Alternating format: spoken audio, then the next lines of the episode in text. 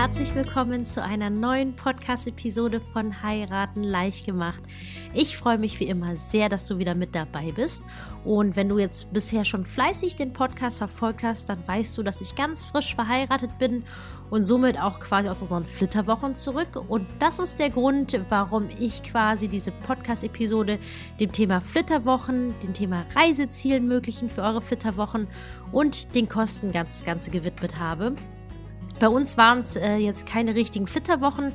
Es waren jetzt nur Express-Flittertage. Das liegt aber auch daran, dass wir quasi nur die standesamtliche Trauung gemacht haben und die große Reise quasi nachholen möchten. Allerdings wissen wir jetzt auch noch nicht so richtig, zu welchem Zeitpunkt. Das lassen wir uns offen, denn aufgrund der jetzigen Reisesituation, denke ich, macht es auch gerade nur begrenzt Sinn, tatsächlich jetzt schon groß dahingehend vorzuplanen. Und deswegen warten wir einfach mal ab und schauen, wie es so läuft. So, Heutiges Thema, ich steige direkt ein. Es geht um die Flitterwochen. Du weißt ja bestimmt, was Flitterwochen sind, aber weißt du auch, wo ursprünglich dieses Wort herkommt? Mich hat es auf jeden Fall interessiert. Ich habe nachgeschlagen und möchte das ganz kurz mit dir teilen. Und zwar wurde die Flitterwochen, dieser Begriff, der wurde schon 1850 irgendwo das erste Mal taucht es schon in einer deutschsprachigen Enzyklopädie auf und kommt aus diesem ursprünglich Althochdeutschen. Und wenn man das ableitet, dann heißt es etwas sowas wie liebkosen oder so heimliches Lächeln. Und der Hintergrund ist, dass man ja früher, ja nicht wie bei uns heutzutage, dass man sich schon jahrelang zusammen ist, zusammen lebt und alles schon gemacht hat und dann heiratet und dann auf Flitterwochen geht, sondern man kannte sich kaum. Und deswegen brauchte man damals diese Flitterwochen auch ganz, ganz dringend und vor allem auch lange, weil das quasi die erste richtige Zeit ist, wo das Ehepaar sich kennenlernt. Und deswegen ging es früher auch nicht irgendwie groß auf Weltreise, ähm, sondern meistens zu der nächstgelegenen Burg. So, so viel zum Thema Flitterwochen. Aber grundsätzlich ist es jetzt so, dass die Flitterwochen eigentlich per Definition, also ich sage jetzt mal im normalen Sprachverständnis, so die erste Urlaub als frisch gebackenes Ehepaar, als Mann und Frau oder Mann und Mann und Frau und Frau aber ich sage jetzt mal Ehepaar, ähm, dann quasi den Urlaub macht. Und es ist natürlich schön, weil man natürlich nach der Hochzeit, das ist, da kommt ja so viel Stress zusammen, auch wenn es positiver Stress ist, ist es trotzdem Stress.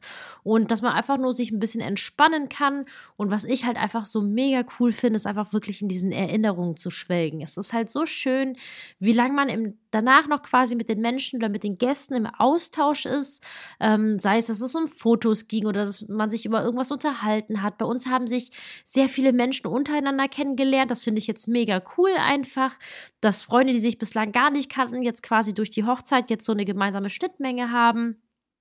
Ja, und äh, das sind jetzt erstmal die Flitterwochen. Und um zu der ersten Frage zu kommen, ist, welches Ziel ihr als Flitterwochen wählen solltet.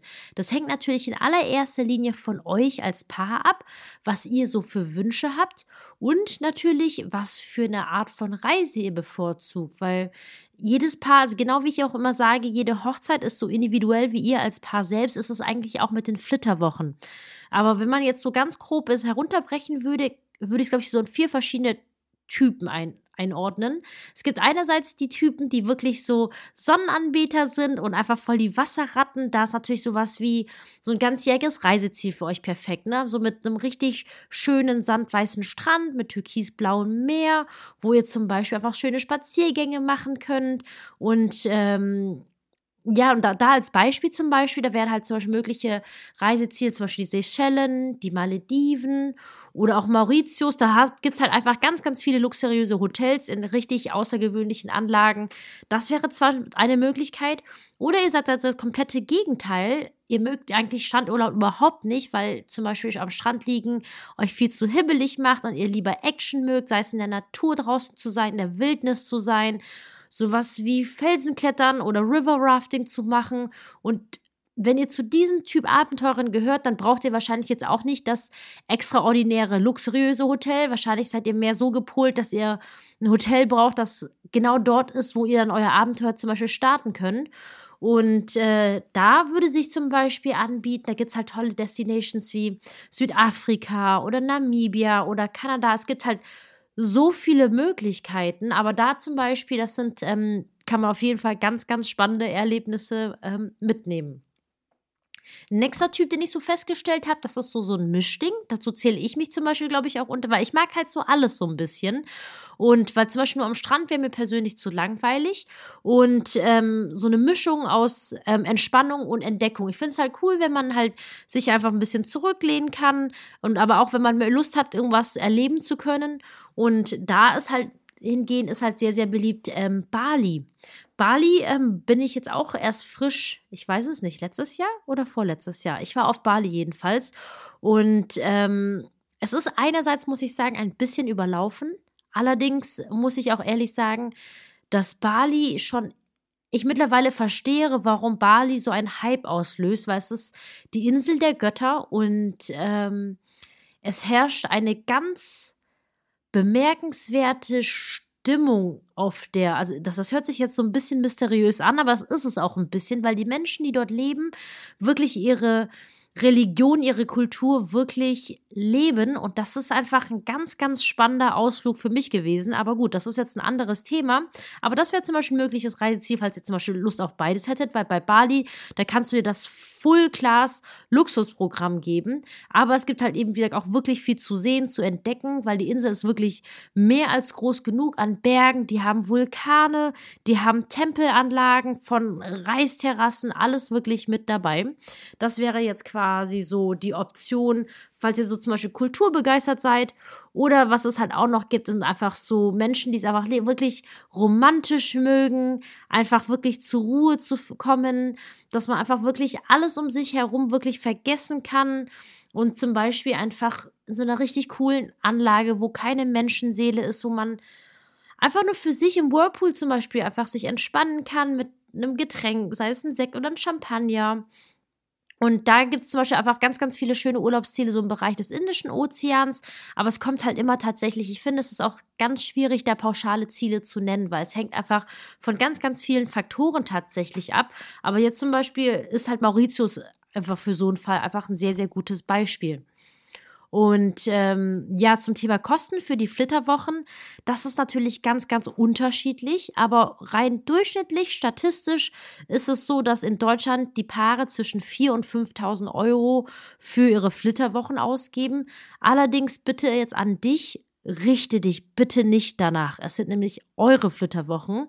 Und es hängt halt einfach wirklich davon ab, wofür ihr euch unterm Strich entscheidet. Denn es ist natürlich ein Riesenunterschied, ob ihr jetzt euch ein richtig cooles Luxusresort hier irgendwo in der Nähe, in einem Nachbarland von Deutschland oder in Europa aussucht oder natürlich erstmal um die halbe Erdkugel fliegt.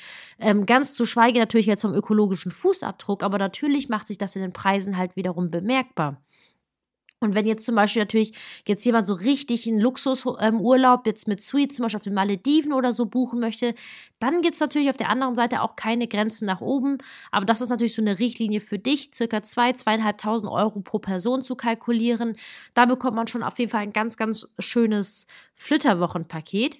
Und ähm, wenn jetzt für euch natürlich auch, für, für uns war es genau das gleiche Thema, Budget, man muss immer zusehen, dass man im Budget bleibt. Und das sind jetzt meine Tipps fürs Budget für dich. Ähm, eine Möglichkeit wäre es zum Beispiel einfach, dass ihr sagt, ihr knappst ein bisschen von der Reisezeit.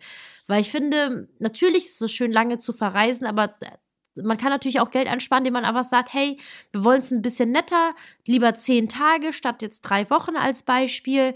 Das wäre eine Möglichkeit. Man könnte auch zum Beispiel einfach auf auf das Gegenteil machen und auf Luxus zum Beispiel verzichten. Weil es gibt natürlich, je nachdem, wohin ihr reisen möchtet, ähm, zum Beispiel bei wirklich außergewöhnlichen Orten oder Hotels, da macht es manchmal gar nicht so den Riesenunterschied, ob man eine Suite hat oder etwas Normales gebucht hat. Ja, die Suite hat vielleicht jetzt vielleicht privaten Zimmerservice, Wobei hat man eigentlich immer. Aber ähm, da habt ihr vielleicht das Jacuzzi. Aber es gibt so viele Hotels, wo die ganze Anlage schon so wunderschön ist, dass man vielleicht gar nicht dieses Upgrade braucht. Und so könnte man zum Beispiel auch ein bisschen Geld einsparen. Dann, wo ihr auch auf jeden Fall einsparen könnt, ist einfach frühzeitig einfach zu überprüfen, von welchem Zeitraum es her natürlich am günstigsten ist, weil viele Paare, das zumindest in Amerika, machen sie es ja so, dass sie im Anschluss direkt nach der Hochzeit losfliegen. Aber dadurch, dass natürlich die meisten Hochzeiten im Sommer stattfinden, wäre es in dem Fall dann eher teuer als günstig. Deswegen würde ich das vorher auf jeden Fall überprüfen. Und dann ist halt wirklich, das habe ich vorhin schon mal kurz angesprochen, ist die Frage, muss man wirklich hier so weit weg? Weil ich persönlich oder auch Freunde von mir, wir sind immer wieder überrascht, was es für schöne Ecken hier in Deutschland oder auch in den Niederlanden oder auch in Polen oder Frankreich gibt und man eigentlich einfach nie wirklich dort ist. Und ähm, es gibt so viele Perlen und da kann man auf jeden Fall eine Menge einsparen. Und ich finde es halt einfach nur wichtig für euch unterm Strich, dass die Hochzeitsreise einfach nicht zu einer finanziellen Belastung werden soll, weil wenn ihr vor Ort seid, dann soll ja auch wirklich alles richtig Spaß machen. Das sind meine Tipps fürs Budget für dich. Und noch ein persönlicher Tipp von mir tatsächlich. Holt euch einen Experten, eine Expertin mit ins Boot und damit meine ich tatsächlich jemand, der auf Flitterwochen spezialisiert ist. Natürlich können euch Reisebüros, also es hängt natürlich davon ab, was ihr wollt und ähm, ja, genau. Was ihr eigentlich wollt, weil davon hängt es natürlich ab, wie man am besten drauf hinplant. Aber wenn man jetzt in Anführungszeichen von halbwegs klassischen Flitterwochen ausgeht, im Sinne von schönes Reiseziel, schönes Hotel, ähm, dann ist es wirklich sinnvoll, jemanden zu haben, der Flitterwochen spezialisiert ist. Denn so könnt ihr noch wirklich coole Goodies ausgehandelt bekommen oder auch so Rabatte. Denn ihr seid quasi sechs Monate bis nach eurer Trauung, gilt ihr als frisch vermähltes Ehepaar als Newlyweds. Und da gibt es halt einfach coole Rabatte oder auch Goodies oder Upgrades, je nachdem, werden das halt ein bisschen großzügiger verteilt und da ist aber nur wichtig, dass ihr jemanden habt, der natürlich bei diesem Thema hinterher ist. Ich sag jetzt mal, beim klassischen Neckermann ich meine, ich will jetzt Neckermann nicht schlecht reden, ne? Also ist mir nur als erstes in, in den Kopf äh, reingekommen. Aber ich glaube nicht, dass sie halt eben wirklich bei solchen Themen hinterher sind, wie wenn jemand natürlich direkt auf Splitterwochen spezialisiert ist. Ich glaube, Neckermann war wirklich ein schlechtes Beispiel, aber ich denke, du weißt, worauf ich hinaus möchte. Und das sind jetzt so meine wichtigsten Infos für dich zum Thema Flitterwochen. Ähm, ich hoffe, du konntest ein paar Punkte für dich mitnehmen. Ich danke vielmals fürs Zuhören.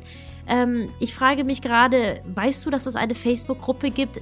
Warst du schon mal drin? Falls nicht, dann komm bitte sehr gerne rein. Die heißt genau äh, wie der Podcast Heiraten leicht gemacht, verliebt, verlobt.